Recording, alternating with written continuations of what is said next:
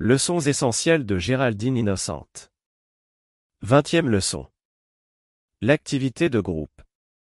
Comment former des groupes et conduire leur enseignement En même temps que la hiérarchie de la Terre a initié le cycle de 2000 ans du septième rayon sous la direction de Saint-Germain, elle a introduit le genre d'adoration religieuse qui deviendra l'activité prépondérante des masses dans le futur. Les vertus divines particulières du septième rayon et de Saint-Germain élèvent le rituel et l'adoration cérémonielle exprimée dans l'activité de groupe où chaque participant travaillant en coopération consciente avec le leader devient un foyer des vertus du septième rayon, et un centre de magnétisation par le battement de son cœur. L'importance que les maîtres ascensionnés accordent au groupe est parfaitement illustrée par une déclaration du bien-aimé El Moria, en 1952.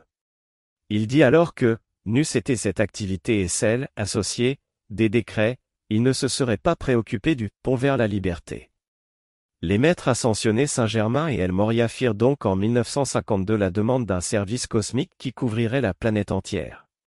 Ils faisaient le raisonnement qu'à travers une telle entreprise, non seulement la crise planétaire pourrait être maîtrisée, mais qu'aussi un âge d'or nouveau et permanent pourrait être initié.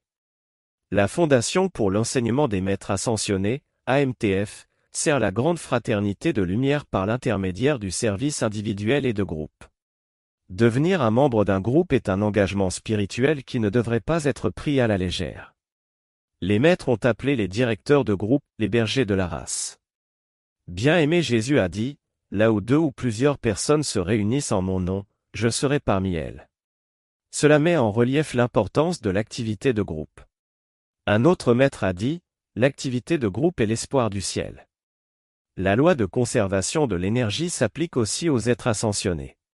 Pour agir sur leur propre octave de maître ascensionné, ils disposent d'une somme d'énergie illimitée, ce qui n'est pas le cas dans leur relation avec l'humanité non ascensionnée. Pour atteindre chaque étudiant individuellement, le maître doit forer un tunnel au travers de la substance psychique. Les maîtres ont comparé cela au percement d'un rocher. Par comparaison, pour traiter avec un groupe d'étudiants, le maître ne doit creuser qu'un seul tunnel, ce qui libère l'énergie du maître pour d'autres buts. C'est l'activité du pont vers la liberté qui permit à la Terre de garder sa place dans la galaxie durant les tests et les épreuves des années 50, et ce sera peut-être l'activité des étudiants d'aujourd'hui qui fera que la Terre puisse continuer à être une demeure planétaire. Voilà pourquoi l'établissement de groupes en tant que moyen d'exécuter le dessin et l'esquisse d'un nouvel âge d'or est la nécessité de l'heure. Chers étudiants, ne croyez pas que vous deviez lire tout le matériel avant de devenir un directeur de groupe ou de sanctuaire. Beaucoup ont commencé à un modeste niveau.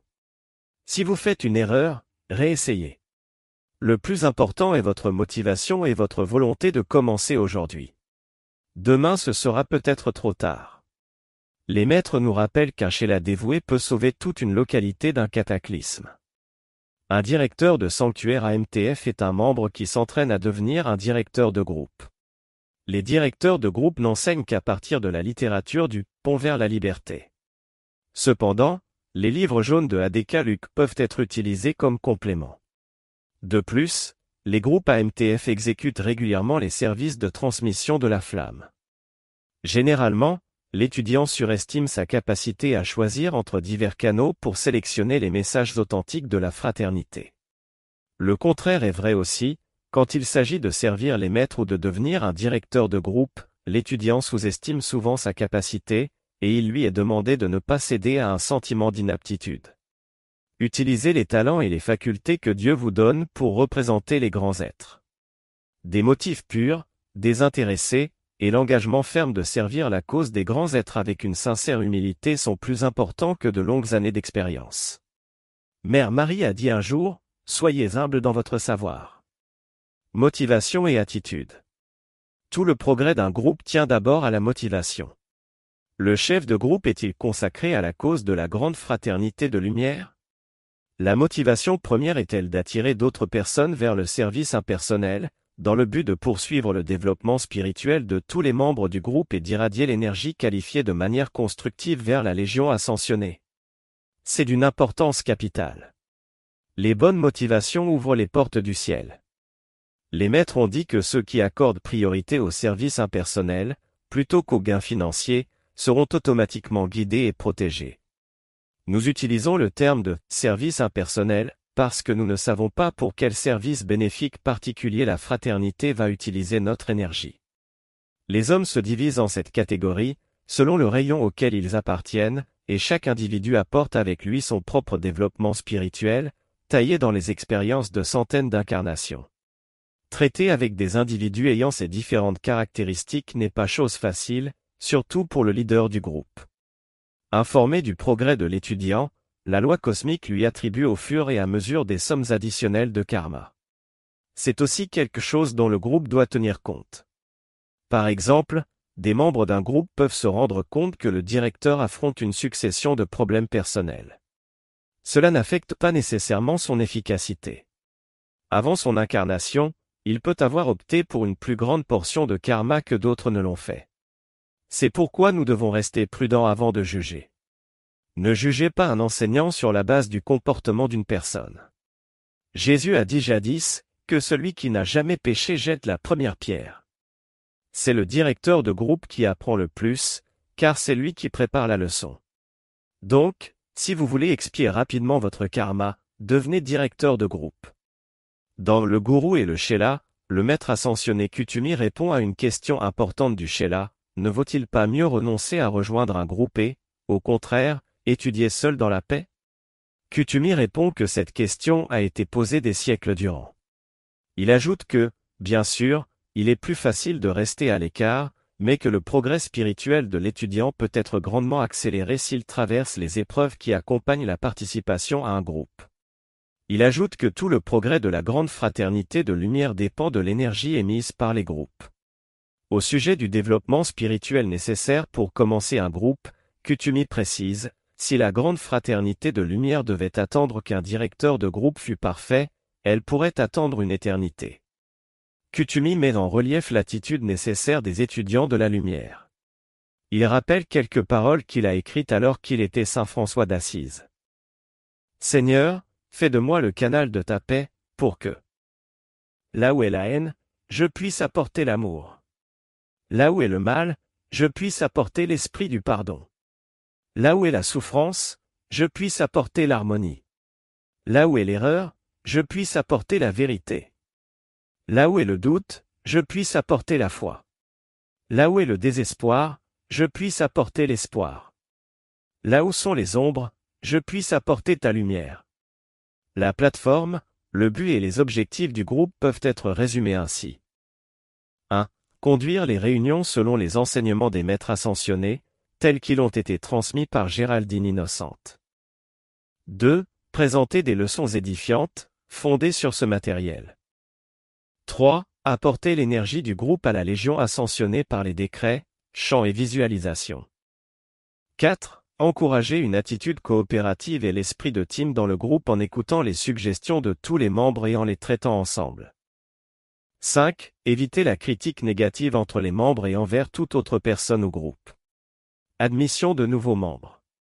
Avant d'être admis dans un groupe AMTF, l'étudiant devrait être interviewé par le directeur du groupe.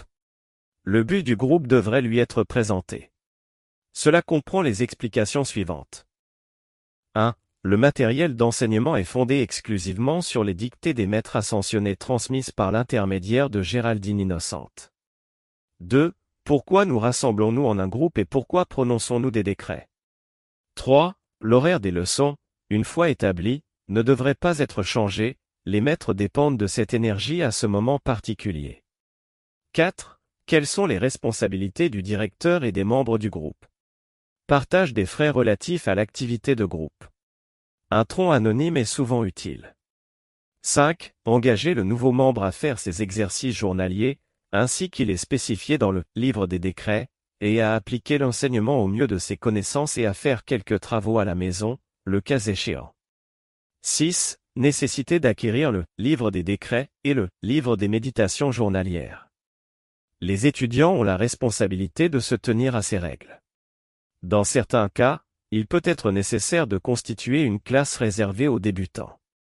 De cette manière, la dynamique accumulée du groupe déjà établi n'est pas retenue par un nouveau participant. La préparation d'une leçon. Pour préparer une leçon, le choix du matériel est une tâche écrasante. 7000 pages imprimées sont disponibles, en anglais. Il va sans dire que la première préoccupation doit être de présenter les 21 leçons essentielles. Elles ont été développées dans le but particulier de promouvoir le développement spirituel des individus et des groupes. Puis, il y a les journaux du pont vers la liberté, qui renferment le cœur même des enseignements et contiennent une somme quasi illimitée de matériel d'instruction. À côté de cela, d'autres lectures sont recommandées, L'homme, origine, histoire et destinée, mystère dévoilé, enseignement pour le nouvel âge d'or. Et pour le directeur de groupe, il est essentiel de reconnaître les différents niveaux de développement des membres du groupe afin de préparer une leçon qui profite à tous. Comment les 21 leçons essentielles devraient-elles être présentées? Cela dépend entièrement du directeur de groupe. On peut suggérer aux membres de lire préalablement chez eux la leçon et au directeur de groupe de la résumer dans ses propres termes au cours de la séance. Certains individus apprennent mieux en lisant, d'autres en écoutant. Cette méthode réunit donc les deux manières, elle peut être complétée par une séance de questions-réponses ou par une discussion de la leçon. Pendant qu'il prépare la leçon, le directeur de groupe devrait se souvenir des paroles de Mère Marie au sujet de l'importance d'être dans un état de grâce attentive. Un tel état de conscience lui permet d'être guidé par sa présence et amé par un maître ascensionné. Un chef de groupe le fit de la manière suivante, il mit un plateau sur une étagère, sur lequel il disposa les portraits des maîtres ascensionnés. Puis il prononça le décret suivant, Yamin Saint et j'accepte les suggestions de la Légion ascensionnée pour mieux préparer les leçons à l'intention du groupe AMTF. Les résultats furent surprenants. Très souvent, en effectuant d'autres recherches, il tombait sur un article intéressant, qu'il déposait sur le plateau.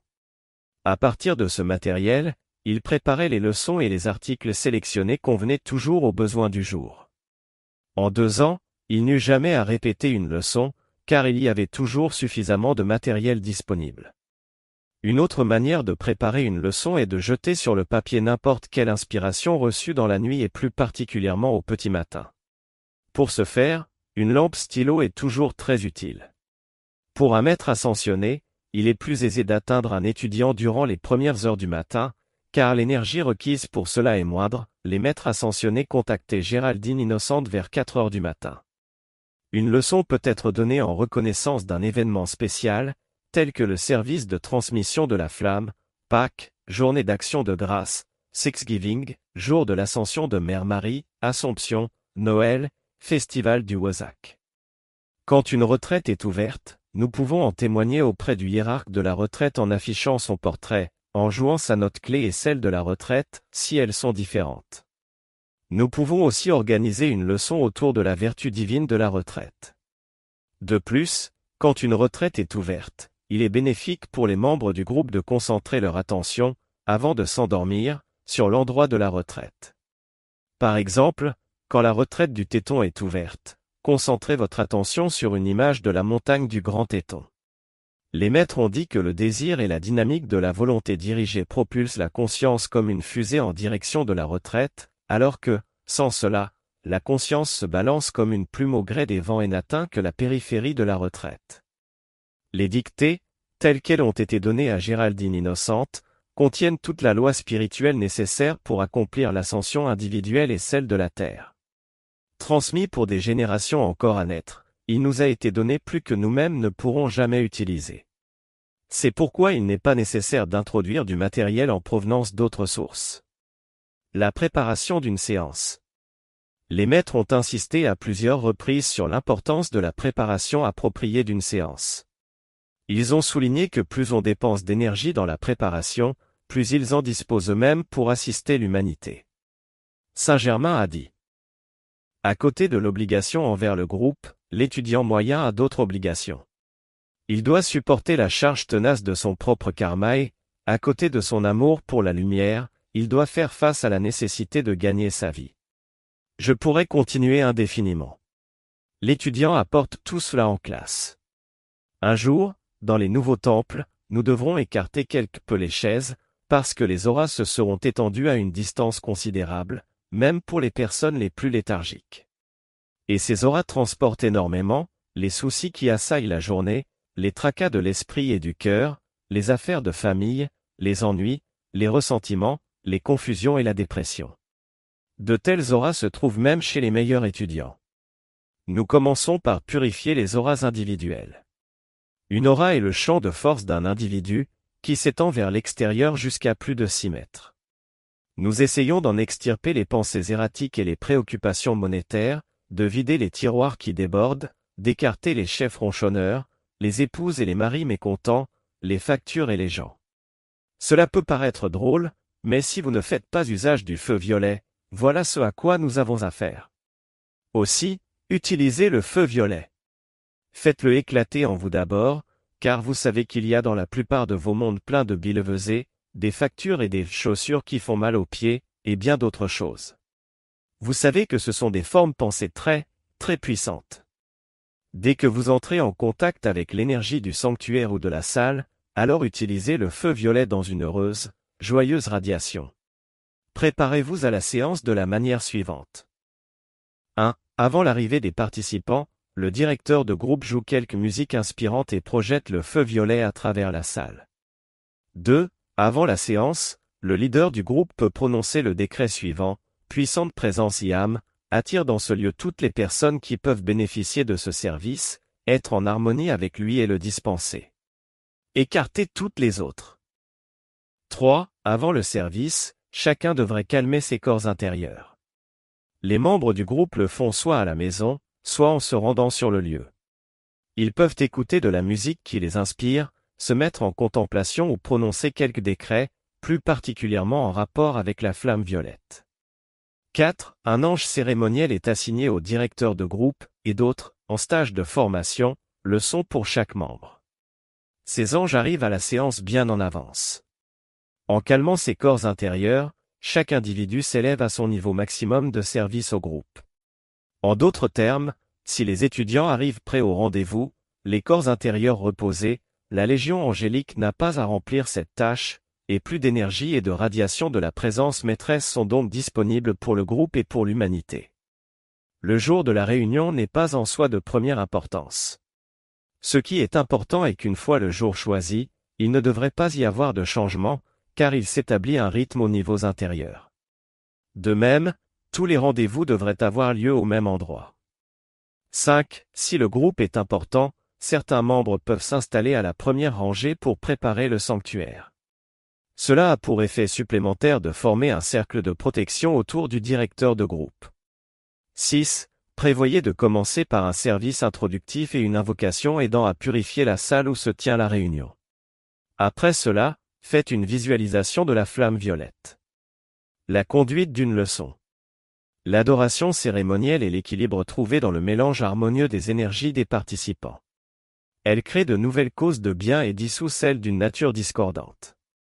Définissons les responsabilités du directeur et des autres membres du groupe. L'énergie du directeur dirige et focalise les énergies sur le groupe par des invocations du feu sacré, par des visualisations directes, des chants et autres compositions musicales édifiantes. La capacité du directeur à obtenir et à conserver l'intérêt du groupe, de même que la joyeuse coopération de chaque membre détermine l'efficacité du service. Les énergies libérées par le sens du devoir ou de la peur ont peu de valeur. Une énergie joyeuse, heureuse, et l'espoir du ciel. Pour le service du chef de groupe, Kutumi a dit.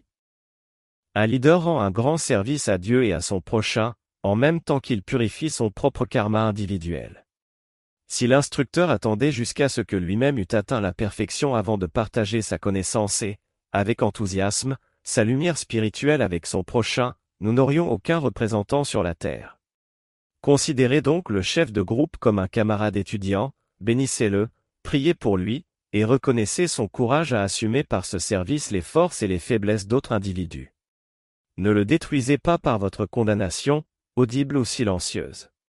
Quand un individu se dédie à devenir un enseignant de la loi, si sa motivation est de répandre la lumière et non d'en faire une activité rémunérée, nous enveloppons immédiatement cet individu dans notre protection directrice. Le directeur doit s'efforcer de donner à tous les membres l'occasion de servir et de s'exprimer. Certains aiment décréter, d'autres visualiser, d'autres encore sont heureux de participer au chant. Il vaut mieux prévoir une activité, telle que décréter, de 15 minutes, qui soit animée, plutôt que d'en avoir une beaucoup plus longue qui fatigue les corps non développés des individus. Une classe idéale dure environ une heure. Deux heures est un maximum, n'essayez pas d'en faire plus. Saint-Germain. Concentrez-vous, si vous pouvez, sur un sujet, un grand maître, le grand besoin du jour, ou ce à quoi s'intéresse particulièrement votre groupe. Puis, souvenez-vous que l'esprit ou la conscience externe de l'être moyen a de la peine à se concentrer sur une chose ne serait-ce que cinq minutes. En moyenne, changez d'activité toutes les 15 minutes. Faites-le participer, utilisez un moment les corps physiques, puis laissez-les se reposer et utilisez l'esprit, ensuite les sentiments. La réunion devrait se terminer sur une note haute. Faites que les gens emportent avec eux la lumière. Chaque membre du groupe devrait réaliser qu'il fait partie d'une équipe et que, si elle va dans une certaine direction, tous doivent suivre. Les pensées et sentiments doivent être centrés sur la direction que suit le groupe. Dans une chaîne, le rêve et l'étourderie sont les caractéristiques d'un maillon faible. Chacun n'est important, il n'y a ni chef, ni spectateur.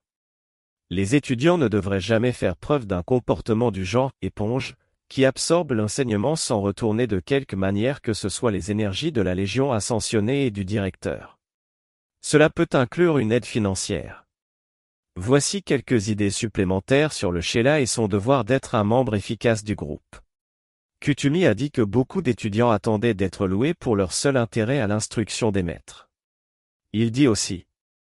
Le Sheila, qui souhaite recevoir l'aide et l'enseignement de la grande fraternité de lumière, s'oblige par sa demande à équilibrer ce don au moyen d'une part proportionnelle de services impersonnels et universels. Personne ne demande à qui que ce soit qu'il s'abreuve à la fontaine de la connaissance, mais s'il le fait, son obligation à la vie est d'utiliser cette connaissance pour le bien du genre humain. Il doit ajuster ses affaires personnelles et ses obligations individuelles avec sagesse et de manière harmonieuse en poursuivant la voie du milieu, service, récréation et sommeil. Le Sheila qui étend sa main et accepte l'amitié et la vie des maîtres, puis utilise cette énergie pour le seul développement de son monde personnel, se coupera tôt ou tard de plus grandes libérations venant d'en haut. L'étudiant qui désire un plus grand développement individuel et service à la fraternité doit se préparer à une telle tâche. Kutumi continue. Nombreux sont les moyens par lesquels un Sheila peut dédier volontairement une partie de ses énergies et développer une dynamique de conscience pour promouvoir le progrès de la race. En premier lieu, cela demande une honnêteté à toute épreuve de la conscience du Sheila qui évalue sa propre valeur, mentale, émotionnelle et physique. Après estimation, un tel Sheila voit s'il peut être concrètement utile à ce moment au développement de l'intérêt pour la volonté de Dieu. Beaucoup de bons chez la gaspillent toute une vie dans l'attente d'une injonction cosmique et laissent passer l'opportunité en or à portée de la main. À ce sujet, le Mahachoran a dit, vous vous souviendrez que la lampe de la Vierge sage était prête et pleine d'huile. Elle était prête pour quand viendrait le futur marié.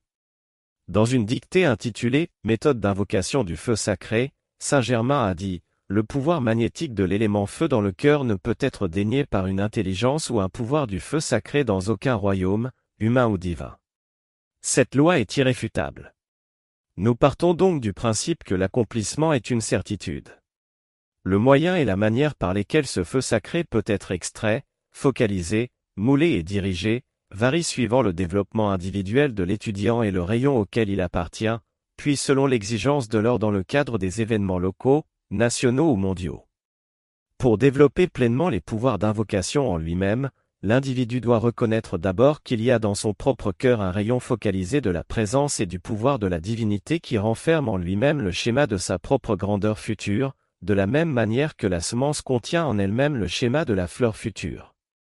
La reconnaissance et l'acceptation de la présence de Dieu dans le cœur et la conviction dans les sentiments que, par cette présence et par l'autorité de son pouvoir, l'étudiant peut invoquer et attirer, de n'importe où dans l'univers, n'importe quel pouvoir nécessaire pour apporter de l'aide dans l'environnement dans lequel il fonctionne, font de lui un prêtre ou une prêtresse du feu sacré. Capable d'invoquer et de diriger avec une efficacité croissante sa présence flamboyante pour l'élévation de son prochain et pour une plus grande liberté de la vie partout. Le pouvoir de pensée qui réside dans la conscience de l'homme est à l'unisson de la faculté créatrice par laquelle la divinité a moulé la substance informe de l'univers en étoiles, planète et système de monde. Aussitôt qu'un homme pense, une forme pensée se crée. Le degré de développement de son corps mental détermine la clarté et la perfection de la forme pensée. La qualité, la nature et le développement du corps émotionnel déterminent la pureté et la force de la forme pensée vivifiée. Les centres créatifs de la pensée et du sentiment sont focalisés par le directeur de groupe en visualisation collective. La faculté du directeur de créer des images pensées claires et de stimuler la nature émotionnelle coopérante de l'Assemblée va déterminer l'efficacité de ce secteur du service. L'activité de décret établit une différence importante entre les groupes AMTF et beaucoup d'autres. La prière est bonne et la méditation aussi.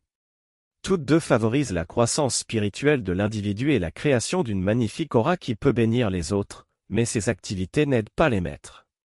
Pour apporter son assistance à un groupe ou à un individu, un maître dépend du retour de l'énergie, dirigée volontairement et consciemment sur lui. Le décret, la contemplation, méditation associée à l'attention de l'étudiant vers le maître, et les chants qui incorporent le nom et l'activité spéciale d'un maître, voilà le type d'énergie que celui-ci peut utiliser. De ces activités, les décrets et les chants sont les plus efficaces. L'énergie disponible pour les maîtres est la somme de l'énergie dépensée en préparation, ajoutée à celle libérée durant la réunion. Les maîtres reprennent cette énergie et la multiplient par deux. 80% de la puissance d'un décret se trouve dans la capacité de visualiser et d'avoir un concept mental clair de ce qui est prononcé. De même, quand on distribue de la littérature, il est très important de visualiser la flamme d'illumination au-dessus de l'étudiant qui la reçoit. On peut invoquer l'archange Jophiel et le maître ascensionné Kutumi pour faire resplendir cette flamme à travers l'étudiant recevant la littérature. Que les étudiants entrent calmement dans le sanctuaire. Le directeur de groupe peut dire, avec une vénération profonde, nous envoyons la pleine dynamique accumulée de cette classe dans le champ de force se trouvant au-dessus du sanctuaire, pour l'usage de la Légion ascensionnée. Visualisez cet envoi. Une fois que le groupe s'est réuni pendant quelque temps, ou si les étudiants ont étudié pendant de nombreuses années, le groupe peut décider de ne plus tenir de leçons d'enseignement, mais seulement des sessions de décret, accompagnées de chants, de musique, de contemplation et, peut-être, d'un moment de questions-réponses. Quand une classe a atteint une certaine taille, il ne faut pas la diviser. En général, un grand groupe a une dynamique plus importante que plusieurs petits groupes. Le directeur de groupe ne devrait pas être préoccupé par le fait que peu d'étudiants fréquentent les réunions. Motivation, attitude et engagement envers la cause sont très importants.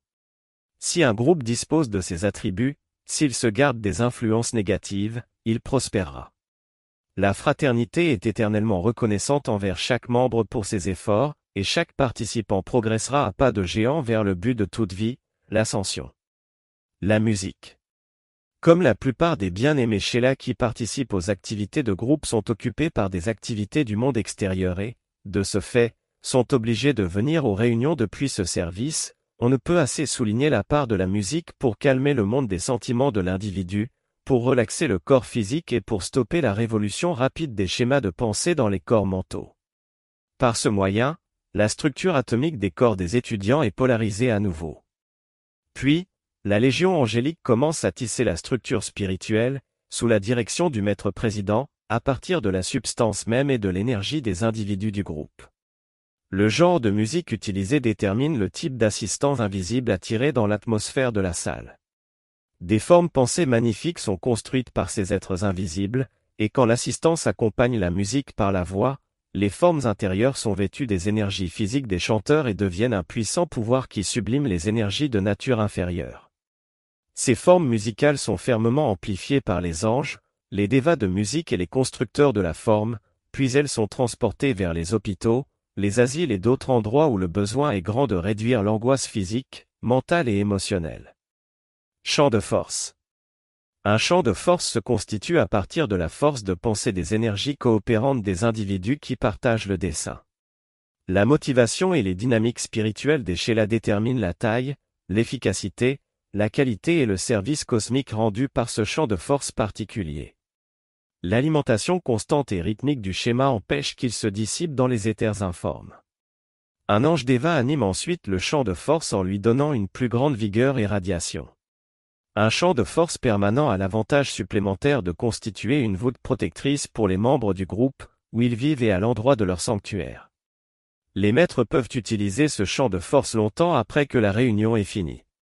Les champs de force généralisés des églises et autres groupements religieux perdent un peu de leur efficacité, car il n'y a pas d'activité spécialisée à ces endroits.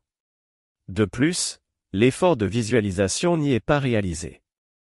Un champ de force revêt le schéma de la vertu divine particulière, vérité, paix, harmonie, que le groupe veut exprimer.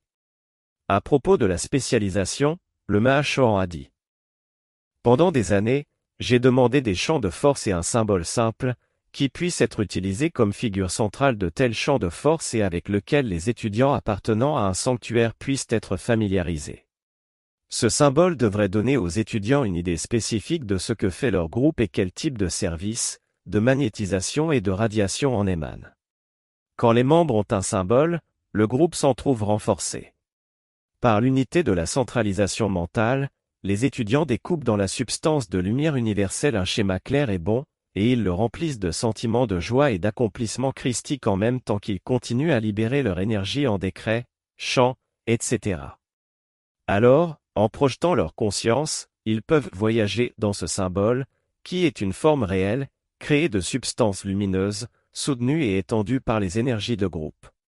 Par cette conscience projetée, les étudiants peuvent se visualiser eux-mêmes voyageant partout où ils le désirent et là, prononcer directement leurs décrets dans les activités qui demandent de l'aide. Par exemple, vous pouvez vous rendre au Moyen-Orient, dans des contrées dévastées par des turbulences climatiques, dans l'œil d'un ouragan, ou partout où le besoin de votre service se fait sentir. Le centre de votre champ de force peut être n'importe quel schéma constructif. Certains, qui ont répondu à ma demande, ont utilisé la croix de Malte comme figure centrale. Plusieurs ont utilisé une grande rose de couleur rose, et un dernier a choisi un grand Graal de flamme bleue. Comme vous l'avez vu dans votre pont, quelques groupes ont réalisé par leurs appels et les énergies dirigées de leur champ de force la dissolution de masses flottantes de glace, l'arrêt de tempêtes, la prévention et l'élimination de conditions propres aux inondations. C'est pourquoi, humblement, je vous suggère à nouveau cette idée et vous demande, si cela est possible, de décider la création d'un petit symbole que vous pourrez utiliser dans votre groupe local, où que vous viviez, comme schéma central de votre champ de force particulier. Je souligne avec force la nécessité d'examiner le motif qui conduit à l'établissement d'un tel champ de force, et celle de reconnaître le besoin d'unité absolue, de coopération, de constance dans l'effort et du désir sincère et affectueux d'aider le genre humain de façon impersonnelle sur la route escarpée du retour à son état divin. Si vous n'avez encore rien décidé quant au type et à la qualité de votre groupe et du service individuel, je vous recommande vivement de le faire bientôt. Le monde et sa population ont besoin de santé, de paix, d'illumination, de liberté financière, de foi en Dieu et d'être libérés des nombreux vœux qui jaillissent de l'allégeance, consciente ou non, envers le monde des ombres. Devenez le précurseur d'une ère et d'un âge où les temples du feu sacré se manifesteront à nouveau dans le monde physique. Toutes les grandes activités ont eu un début modeste, de l'embryon à l'idée semence d'une planète, d'un système planétaire ou d'une galaxie. L'important est de commencer, maintenant. Le service de transmission de la flamme. Le 1er janvier 1956 eut lieu un événement de portée monumentale, Sanakumara, qui, voici deux millions et demi d'années, s'était porté volontaire pour sauver la planète Terre de la désintégration, fut libéré de l'exil qu'il s'était imposé pour retourner à sa planète d'origine, Vénus. La question se pose de savoir pourquoi cet événement fut si monumental et quelles furent les raisons qui rendirent possible ce retour. Quelles leçons pouvons-nous tirer de cet événement, comment pouvons-nous en faire bon usage et l'appliquer aux conditions critiques d'aujourd'hui? Chaque planète, pour maintenir son orbite autour du Soleil et accomplir son plan divin, doit émettre une certaine qualité de lumière. Cette lumière est la somme totale de l'énergie harmonieusement qualifiée par sa population. Il y a 2 500 000 d'années, la Terre ne remplissait pas cette condition et un conseil cosmique suggéra que la Terre devait être dissoute. Cette décision tragique aurait signifié la fin de la planète, de même que de tous ses habitants.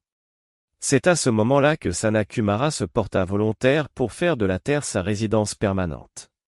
Ainsi, il apportait son champ de force personnelle d'énergie qualifié harmonieusement, assurant le quota de la Terre et évitant le désastre.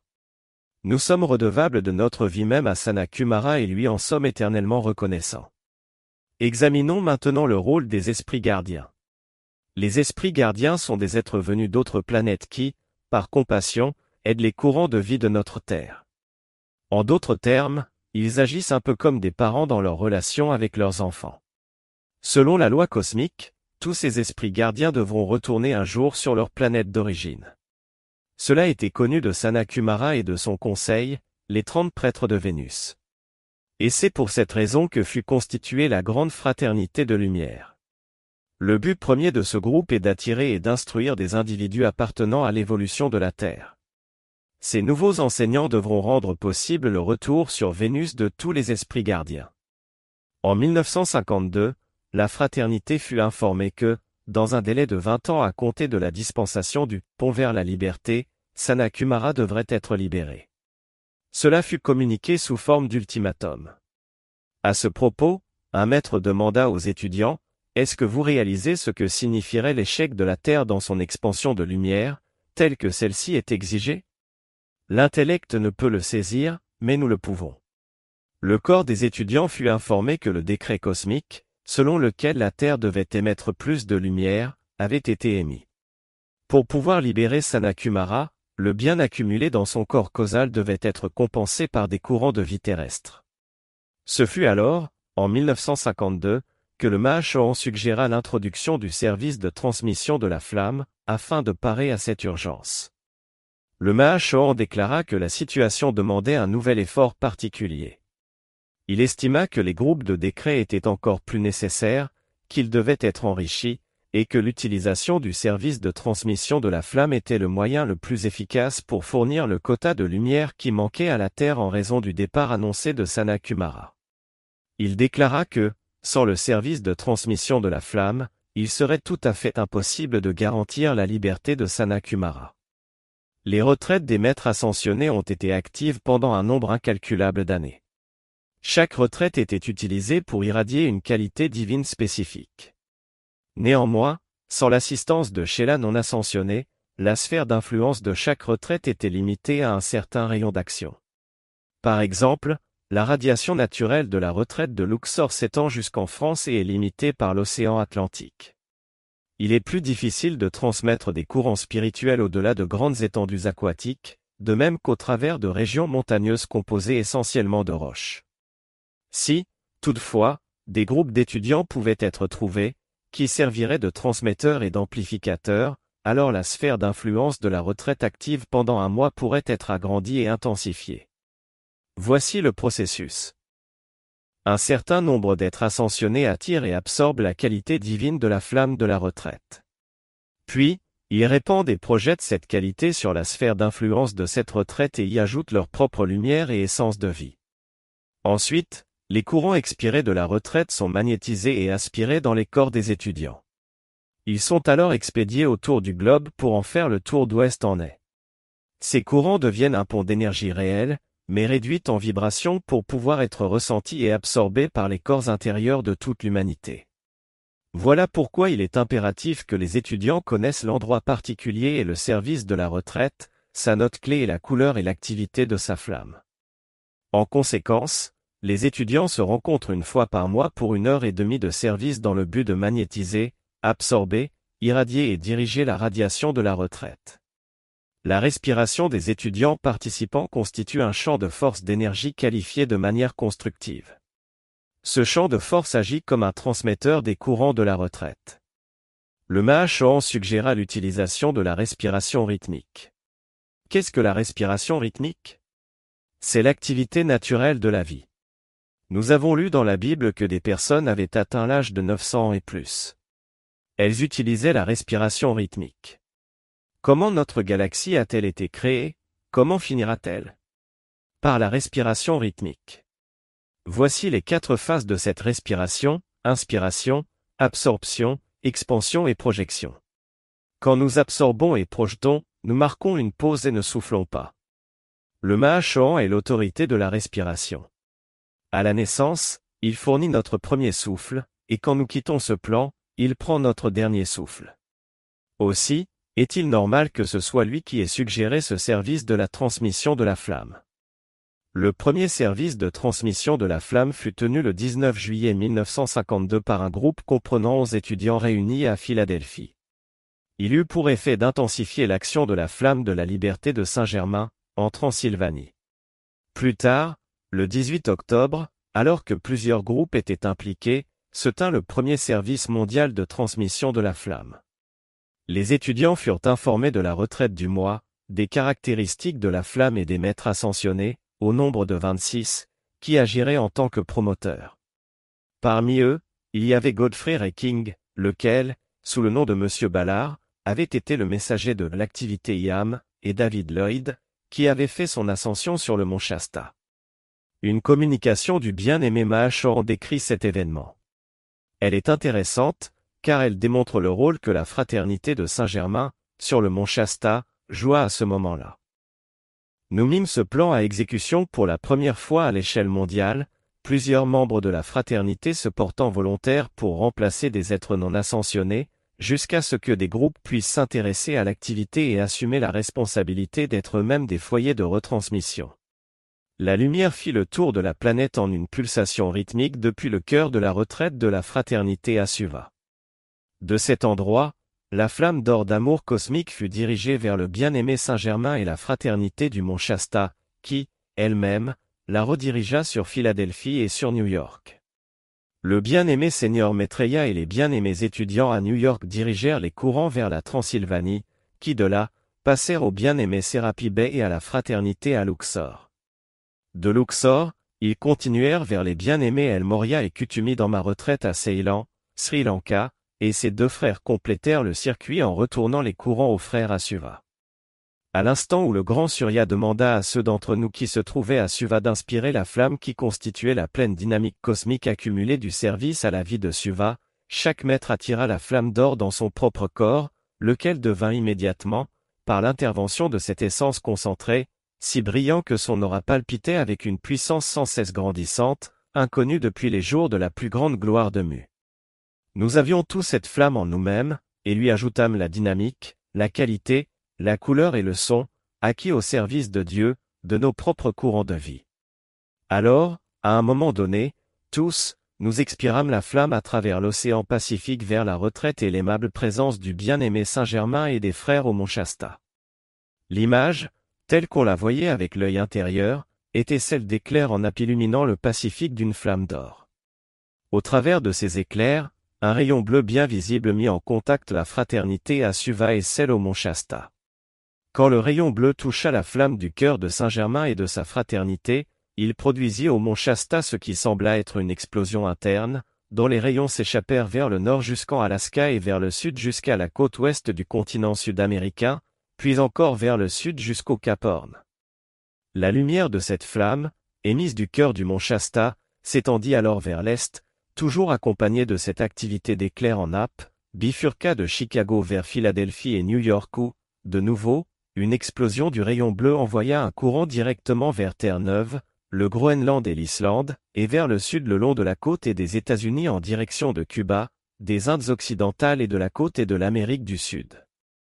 À New York, le bien-aimé Seigneur Maitreya, et à Philadelphie, le bien-aimé Victoire, dirigèrent à nouveau le rayon bleu vers les frères en Transylvanie, et les mêmes éclairs en nappe glissèrent à travers l'océan Atlantique pour inonder les îles britanniques, la Norvège, la côte ouest de l'Europe et l'Afrique. Les frères en Transylvanie redirigèrent cette action explosive du rayon bleu électrique en direction du nord à travers la Russie et le Proche-Orient, et le rayon bleu fut envoyé dans la retraite à Luxor. Le bien-aimé Sérapi et la fraternité formèrent à nouveau le noyau d'une explosion de lumière qui remplit tout le continent africain et l'océan Indien de ses éclairs en nappe. Le rayon bleu fut envoyé en Inde au bien-aimé El Moria et Kutumi, d'où l'explosion de lumière se dirigea vers la Sibérie, la Chine et la Malaisie, d'où, à nouveau, elle passa dans le cœur de Suva, complétant ainsi le circuit et donnant à l'Australie, à l'Antarctique et à la côte et de l'Asie l'enrichissement de sa lumière. Au cours de la demi-heure pendant laquelle les étudiants fournirent le noyau d'êtres non ascensionnés qui rendirent cette expérience possible, le globe fut parcouru trente fois. À l'ultime révolution, la dynamique s'était élevée à un point tel qu'on ne pouvait plus discerner aucune séparation dans le rythme par lequel se transmettait la lumière, le globe entier était recouvert d'une flamme d'or, l'axe reposant sur un lotus bleu et l'atmosphère, jusqu'à hauteur de 3000 mètres, complètement gorgé du souffle puissant et brûlant de la flamme cosmique.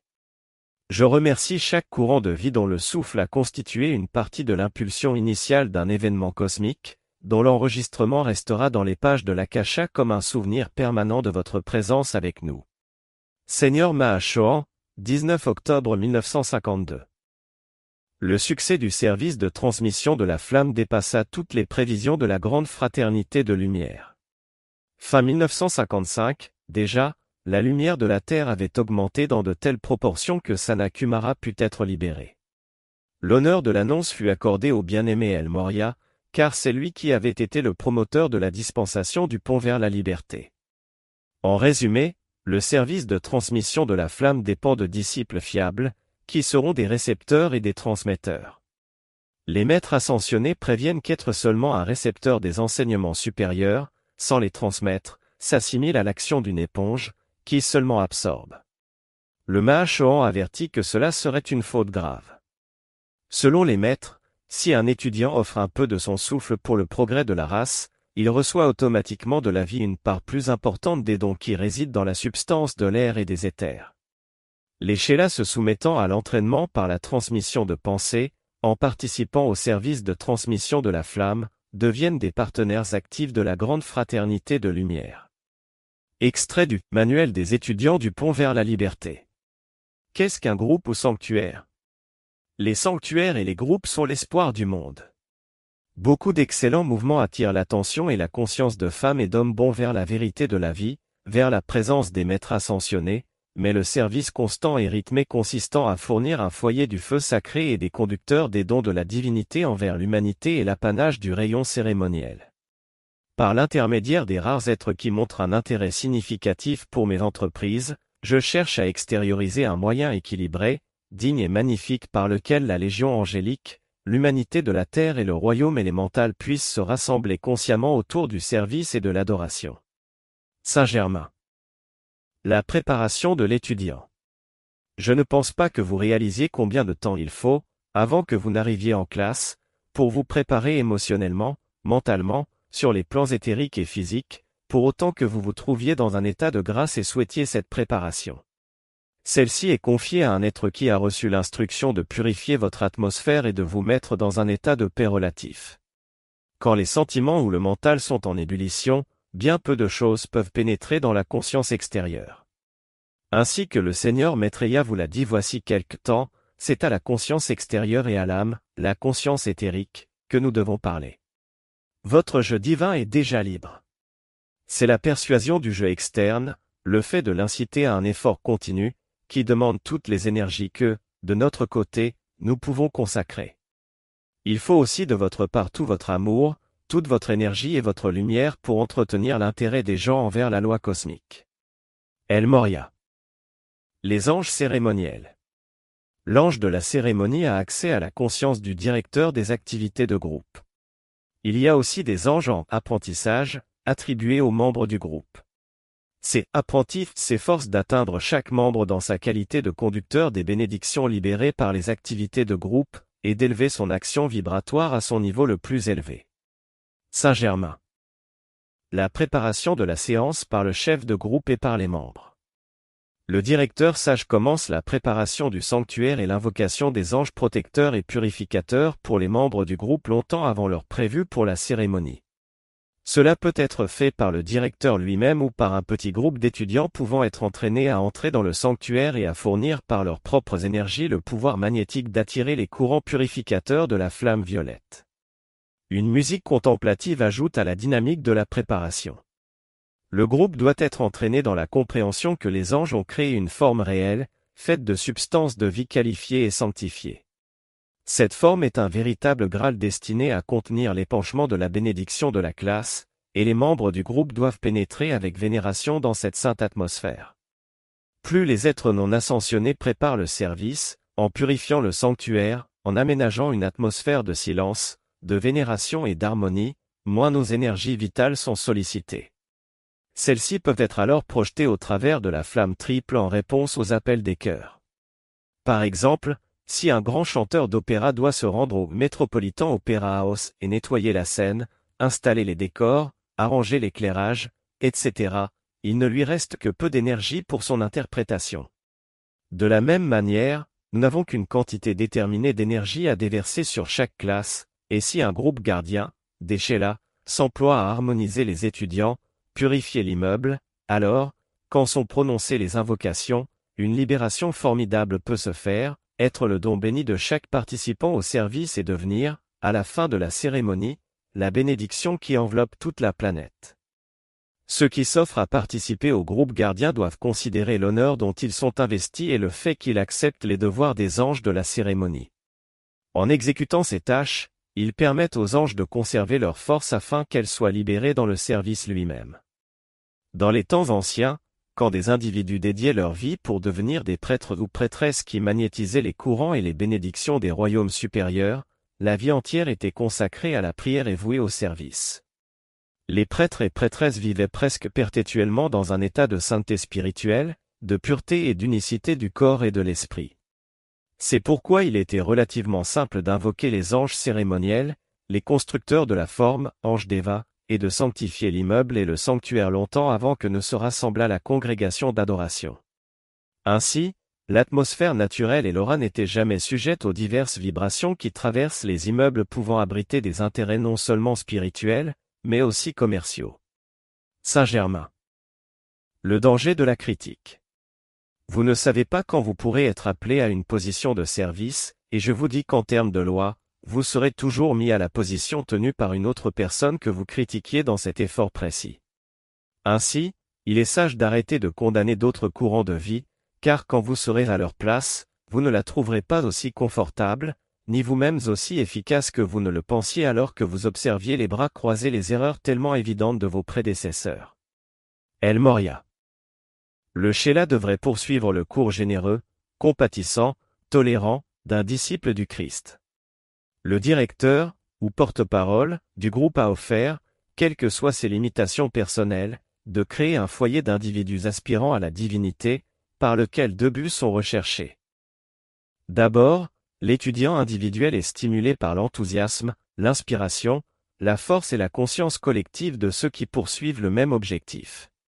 L'étudiant est également le récepteur de toutes les énergies spirituelles magnétisées et attirées par les chants, invocations, décrets et visualisations.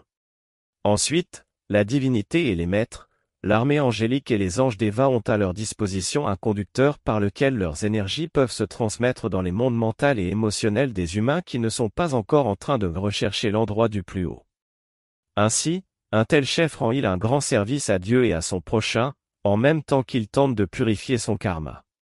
Si l'instructeur attendait d'être lui-même parfait avant de partager son savoir, son enthousiasme, sa foi et sa lumière spirituelle avec son prochain, nous n'aurions pas de représentants dans le monde de la forme. Kutumi.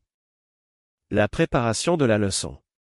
Le directeur de groupe ressent consciemment ou non l'injonction de dédier la classe à quelque activité spécifique du feu sacré, à un maître particulier ou à un besoin quelconque, local, national ou mondial. Parfois, c'est le maître qui veut rendre un service particulier et en imprime l'idée dans la conscience du directeur.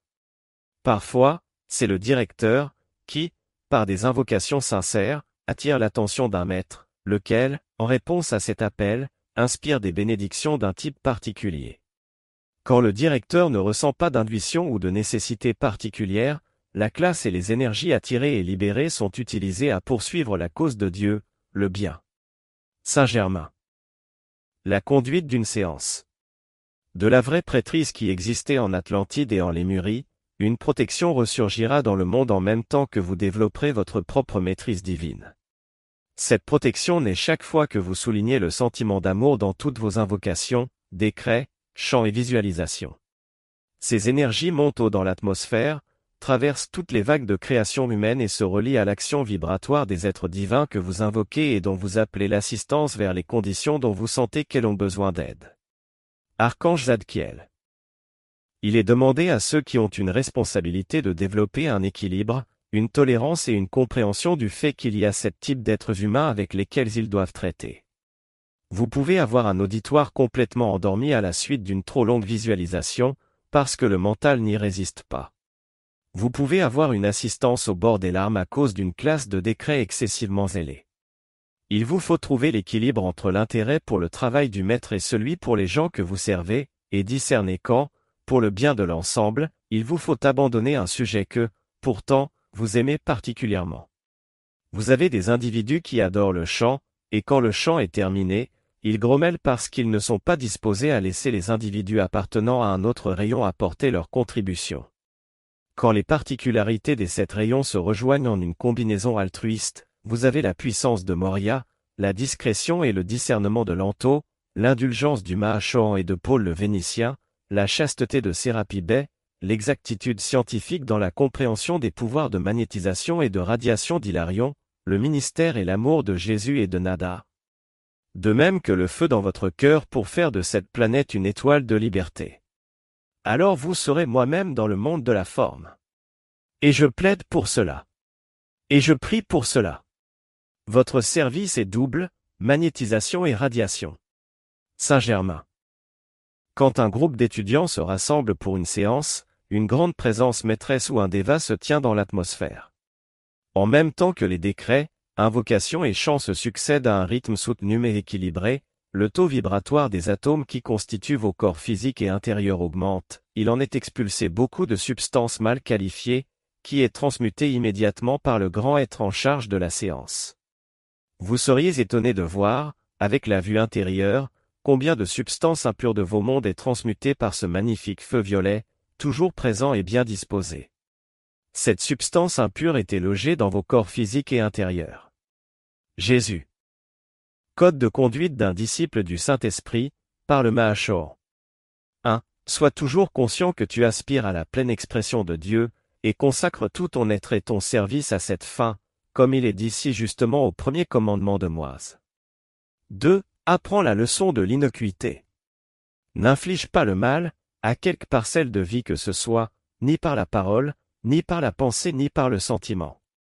3. N'agite pas la mer d'émotion d'un frère ou d'une sœur de manière inconsidérée ou délibérée, car sache que la tempête à laquelle tu soumets son esprit refluera tôt ou tard vers les rivages de ton propre courant de vie. Apporte plutôt de la sérénité à la vie, et sois comme le psaume qui dit si bien, de l'huile sur les eaux troubles. 4. Dissocie-toi de l'illusion personnelle. Aimes-tu ta personne plus que l'harmonie de l'univers? Si tu as raison, il n'y a aucune nécessité de la clamer, si tu as tort, prie pour qu'on te pardonne. En te surveillant, tu trouveras les ombres subtiles qu'on appelle autosatisfaction. 5. Parcours joyeusement ce monde, sachant que le corps est un temple dans lequel réside le Saint-Esprit qui apporte partout à la vie la paix et l'illumination. Traite ton temple de façon respectueuse et pure pour conserver à l'esprit de vérité une demeure convenable respecte et honore dans la gentillesse et la dignité tous les autres temples, sachant que souvent brûle une grande lumière dans une enveloppe grossière. 6. En présence de la nature, assimile avec reconnaissance les beautés et les dons de son royaume. Ne la souille pas par de viles pensées et émotions, ou par des actes physiques qui la dépouilleraient de sa beauté virginale. 7. N'exprime ni ne formule d'opinion, à moins qu'on te le demande, et dans ce cas, ne le fait qu'après avoir prié et invoqué silencieusement une aide. 8. Parle seulement lorsque Dieu choisit de dire quelque chose par ta bouche. Sans cela, reste paisible et silencieux.